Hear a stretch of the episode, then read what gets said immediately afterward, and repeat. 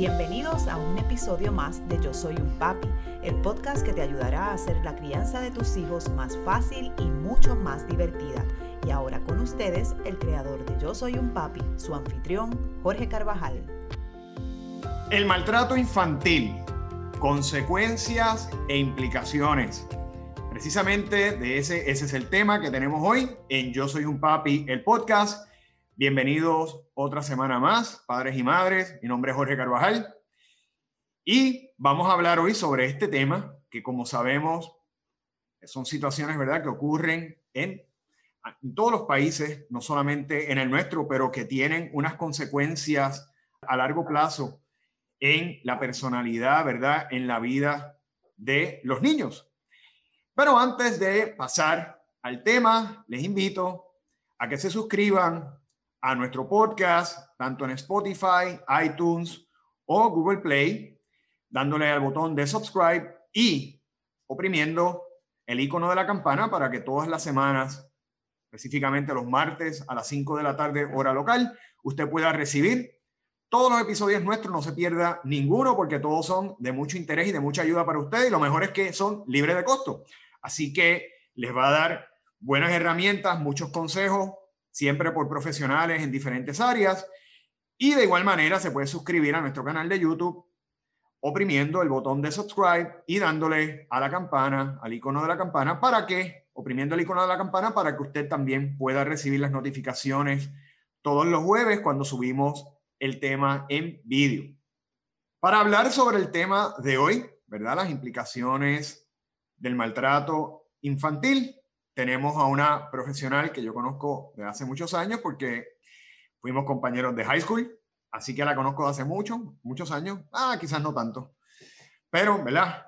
Este, un poquito nada más, pero es una profesional extraordinaria, aparte de eso, psicóloga, y lo puedo decir con mucho orgullo porque es una persona extraordinaria, un gran ser humano, la doctora Ingrid Marín. Ingrid, gracias por estar aquí con nosotros, bienvenida. Gracias, Jorge, y saludos para ti y para todos los seguidores de tu canal. Vamos a empezar, Ingrid, definiendo bien qué es maltrato, porque a veces pensamos que hay cosas que hacemos que no necesariamente son maltratos porque no tienen implicaciones físicas, ¿verdad? Vamos a definir qué es maltrato.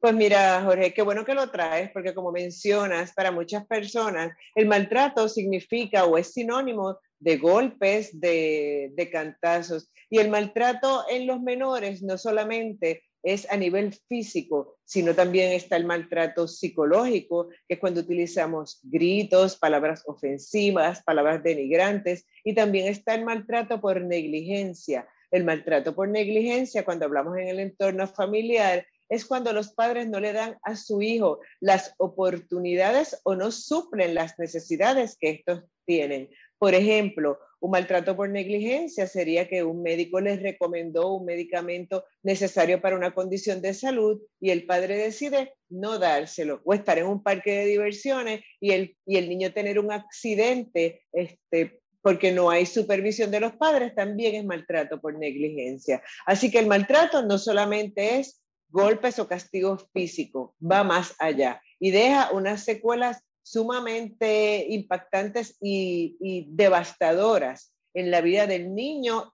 y en su vida adulta. Definitivamente. Este, este tema a mí me toca personalmente porque yo, pues, desafortunadamente fui eh, víctima de maltrato infantil. Y mira, los recuerdos que uno tiene de eso, uno los quisiera olvidar, son difíciles de olvidar, ¿verdad? Como uno, uno dice, uno puede perdonar, pero olvidar es difícil porque son huellas que quedan eh, grabadas para siempre en nuestra memoria porque obviamente son cosas muy duras que nos marcan. Te pregunto, Ingrid, vamos a empezar hablando de las implicaciones que tienen el maltrato a largo plazo para los niños. ¿Cuáles son los efectos que pueden tener eh, el maltrato a largo plazo en los niños? Pues mira, Jorge, voy a hablarte, este, obviamente, según mi expertise, de las implicaciones a nivel emocional.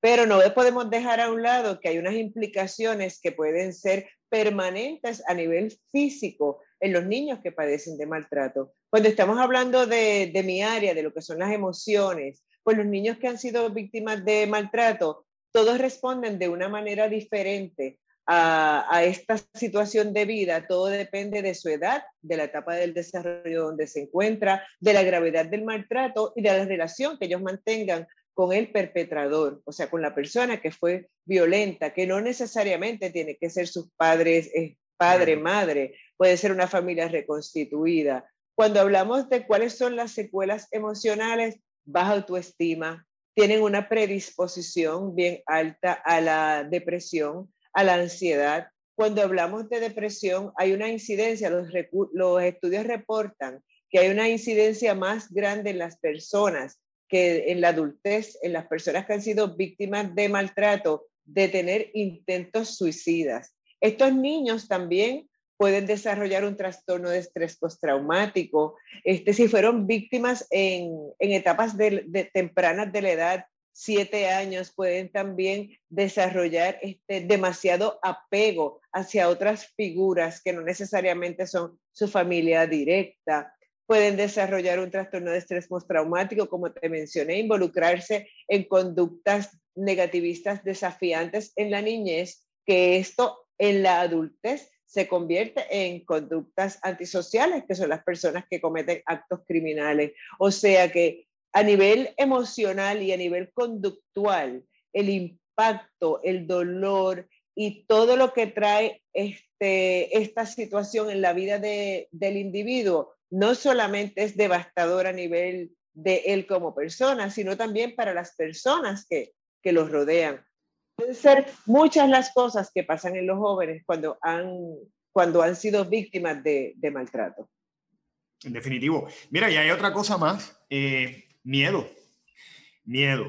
Yo, yo te puedo decir que, que yo crecí con mucho miedo, porque cuando tú piensas, ¿verdad? Y tú presumes que por ahí viene el golpe, por ahí viene el grito. Yo me acuerdo, o sea, era terrible la sensación de miedo, porque ya tú sabes a lo que te vas a exponer, ¿verdad? Y, definitivamente el miedo es algo eh, bien difícil de manejar de controlar. Muchas veces, tú sabes, conjuntamente con la autoestima, como dijiste, pues crecemos con miedos, inseguridades, eh, que también es algo que tiene un efecto negativo en los niños. Ingrid, algo que se menciona mucho es que muchas veces cuando los niños sufren maltrato físico, ¿verdad? maltrato en general, piensan que son malos piensan que mm, me está pasando esto porque yo soy una persona mala y sin embargo no tiene que ver con eso. ¿Por qué, Porque los niños muchas veces eh, tienen ese tipo de pensamiento? ¿Por qué solucionan o tratan de buscar la explicación con una culpa?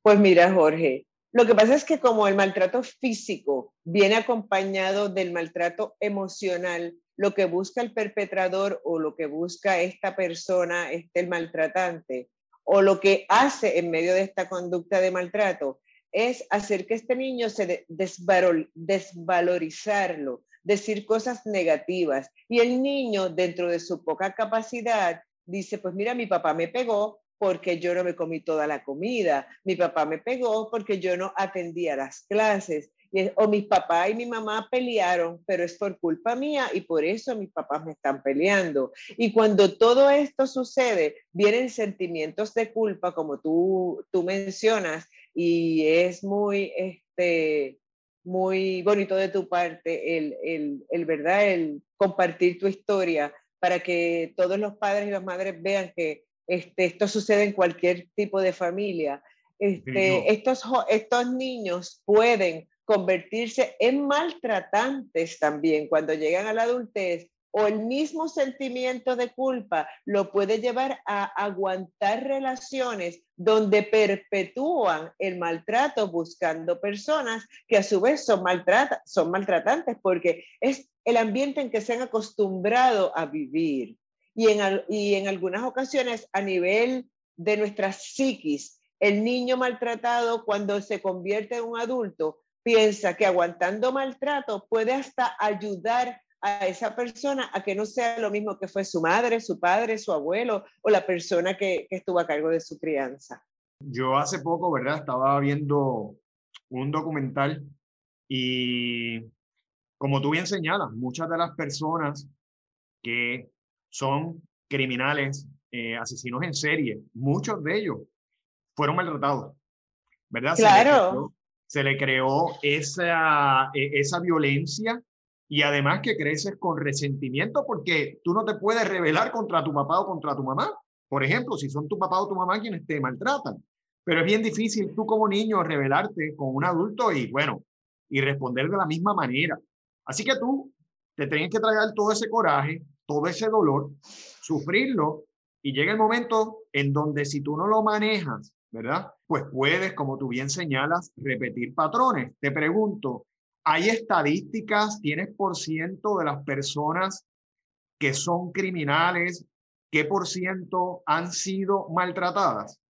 Bueno, no hay unas estadísticas en específico con relación a qué cantidad de las personas que están en los sistemas penales han sido víctimas o no de, violencia intrafamiliar, de maltrato. Pero definitivamente la literatura nos sustenta que cuando un niño ha sido víctima de maltrato, sus conductas pueden llevarlo o tienen una predisposición a lo que es los, los actos criminales. Y ya que tú mencionas del documental, me gustaría este, mencionar algo que quizás muchas personas o todo el mundo lo vio, algo más comercial, lo que es la película de Joker, donde vemos que esto, el Joker es una persona que fue sumamente maltratada en la, en la etapa de su niñez temprana, en su adolescencia. ¿Y qué es lo que trajo en él? unas condiciones de salud mental que lo llevaron a tener los actos criminales.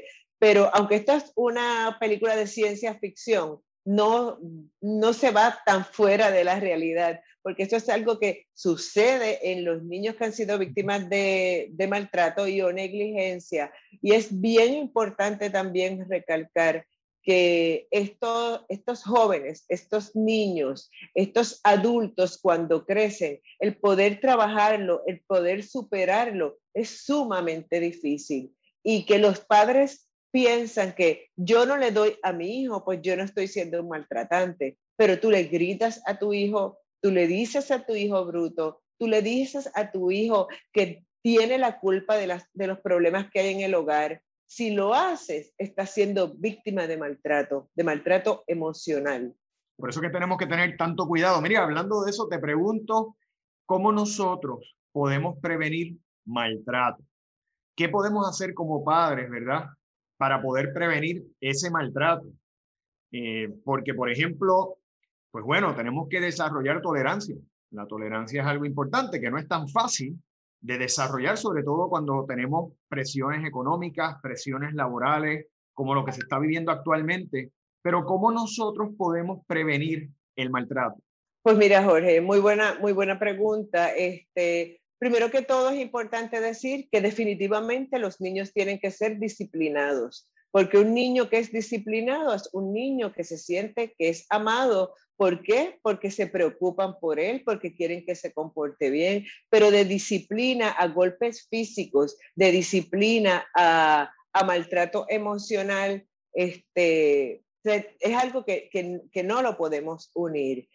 ¿Qué, ¿Qué, es lo que podemos hacer para prevenir? Pues primero, tener un proceso de introspección, ver hasta qué punto mis conductas agresivas, mi falta de, tolerancia, de, paciencia, pueden llevarme en algún momento a ser este, un maltratante emocional, pueden llevarme a, darle un golpe a nuestros hijos porque hemos perdido la tolerancia, la paciencia. Tenemos también que reconocer que cuando ya estamos burnout, cuando estamos sumamente cargados porque venimos cargados del trabajo, el sentarnos quizás a estudiar con nuestros hijos, el quizás este, el que ellos llamen la atención de, de, nosotros como padres, nos puede, nos puede traer el, el reaccionar de forma abrupta, pues tomarse un time out. No reprendemos, no disciplinamos cuando tenemos coraje, porque cuando lo hacemos con coraje se nubla la razón y de nublarse la razón a lo que es el maltrato, hay una raya bien finita.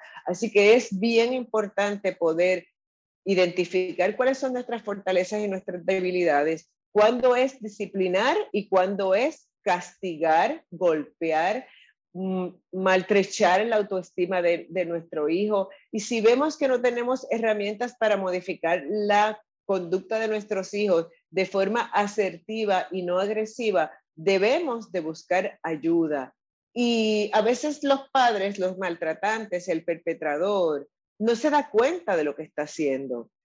Pero esto de informarlo, de buscar ayuda, es una responsabilidad social que todos los ciudadanos, toda la comunidad, toda persona que vea que un niño, que un adolescente está siendo víctima de maltrato, víctima de abuso del tipo que sea por negligencia, abuso sexual, debe utilizar las herramientas que tiene a su alcance para poderlo notificar y salvar a ese niño de una situación tan dolorosa como es el maltrato físico, emocional por negligencia, el abuso sexual.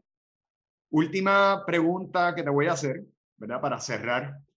¿Qué hacer para manejar a un niño que es a una, o a una niña que es maltratado? ¿Cómo se maneja el maltrato? Yo sé que es una pregunta bien amplia, pero en primera instancia, ¿qué hay que hacer cuando tú identificas el maltrato en un niño? Bueno, si somos una persona que estamos fuera del entorno familiar, primeramente lo que tenemos que hacer, como mencioné anteriormente, es informarlo. Es nuestro deber ciudadano, es nuestro deber como ser humano informarlo. Si estamos dentro de lo que es la familia y hay uno de los padres que es el maltratante y el otro no, el otro padre tiene que ser la persona que proteja, tiene que ser protector. Por lo tanto, si ve que no hay una solución de, de esa enfermedad que es el maltrato, debe salir y pensar primero en los niños que en su relación sentimental, que en su relación amorosa. Lo otro es el maltratante. Si lo puede identificar, que en muchas ocasiones es sumamente difícil, pues debe buscar ayuda profesional. Para los niños que han sido víctimas de maltrato, la psicoterapia, el proceso de ayuda psicológica es vital. Y para los adultos, que como tú mencionas, es tan difícil de superar, que todavía viven el dolor, viven los sentimientos de culpa, viven el miedo, la baja autoestima y todas estas otras secuelas tristes y dolorosas del maltrato, también deben buscar ayuda, porque no necesariamente no todos los casos terminan en personas que son maltratantes, pero sí dejan unas raíces de amargura en la persona que puede ser que no les permita ser feliz y tienen que trabajarlo y trabajar mucho ese perdón terapéutico. Mira, ahora que tú mencionas, Ingrid, ¿verdad? El que debemos nosotros informar, comunicar. Cuando conocemos de casos, precisamente podemos llamar al número 749-1333. Ese es el número del Departamento de la Familia, quien en estos momentos está corriendo precisamente una campaña de prevención del maltrato infantil llamada Defensores del Futuro, porque defender, como tú bien mencionaste, Ingrid, a nuestros niños, protegerle, protegerle su personalidad, su autoestima, su seguridad, ¿verdad? Y proteger incluso eh, su físico, eh, es nuestro deber, es nuestro deber. Así que si usted conoce, usted sabe o ha identificado un caso, ¿verdad? Donde puede tener indicios de maltrato o usted de, hecho sabe que el niño o la niña está siendo maltratado, le exhortamos a que se unan a la campaña Defensores del Futuro del Departamento de la Familia y llame al 749 1333 para poder entonces manejar el caso con personas especializadas en ese tipo de situaciones y poder proteger eh, a nuestro, nuestros niños y a nuestras niñas, ¿verdad? No queremos que nuestra sociedad siga impactada, se siga afectando por personas violentas. Muchas veces, desafortunadamente, los que somos responsables de la violencia en los niños somos los padres, que precisamente quizás vivimos lo mismo y estamos repitiendo patrones y no cerramos el ciclo. Yo le tengo que dar muchas gracias a, a Papá Dios, que si bien algo yo aprendí del proceso y de la experiencia fue no repetirlo.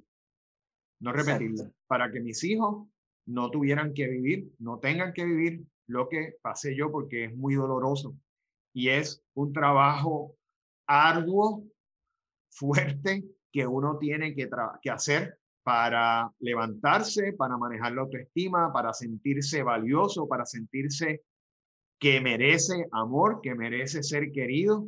Es un trabajo. Así que vamos a pensar un poquito más las cosas. Vamos, como dijo Ingrid, a identificar nuestros detonantes, aquellas cosas, ¿verdad? Que sabemos que nos ponen mal, que nos, que nos, que nos, que empiezan a, a, a calentar la olla. A lo mejor usted en su caso puede ser el reguero, a lo mejor son los gritos, ¿verdad? A lo mejor situaciones laborales, usted las está trayendo y desquitándoselas con sus hijos. Recuerde que sus hijos no tienen la culpa de que lo que le haya pasado con el jefe. Así que no podemos desquitarnos, tenemos que ser conscientes. Tenemos que, ¿verdad?, crear conciencia, hacer una reflexión y pensar en qué queremos dejarle a nuestros hijos y qué memorias queremos crear para ellos. Doctora Marín, le agradezco, ¿verdad? Toda esa información que usted nos ha dado como profesional, como un especialista en la conducta humana. Para más información, personas que quieran contactarla, ¿dónde se pueden comunicar? Sí, Jorge, este, gracias por tu invitación. Se pueden contactar conmigo al 787-222-4999 y me gustaría añadir que las personas que llamen a este número que mencionaste del Departamento de la Familia, está haciendo una llamada que es estrictamente confidencial. Y, con y, y al usted llamar, está protegiendo la vida de un niño, porque guardar silencio es ser parte del problema. Así que bien importante atreverse y entender que esto es confidencial. Gracias, Jorge. Eso es así, Ingrid. Qué bueno que tú lo mencionas. Te agradezco mucho, ¿verdad? Que hayas estado conmigo siempre, que me apoyes, colabores con nosotros. Y a ustedes, padres y madres que nos siguen, les invitamos a que si les gusta esta otra información o los temas que estamos desarrollando, los invitamos a visitar nuestra plataforma bajo yo soy un papi.com.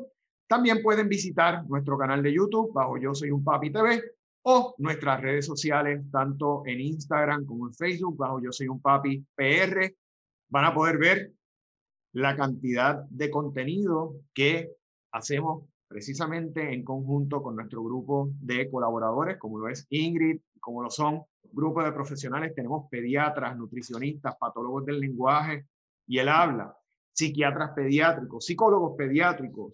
Tenemos un grupo de personas expertos en diferentes áreas para vigilar y proveer el bienestar general de su niño, de su niña y por ende de la familia. Ingrid, muchas gracias y a ustedes nos veremos en la próxima.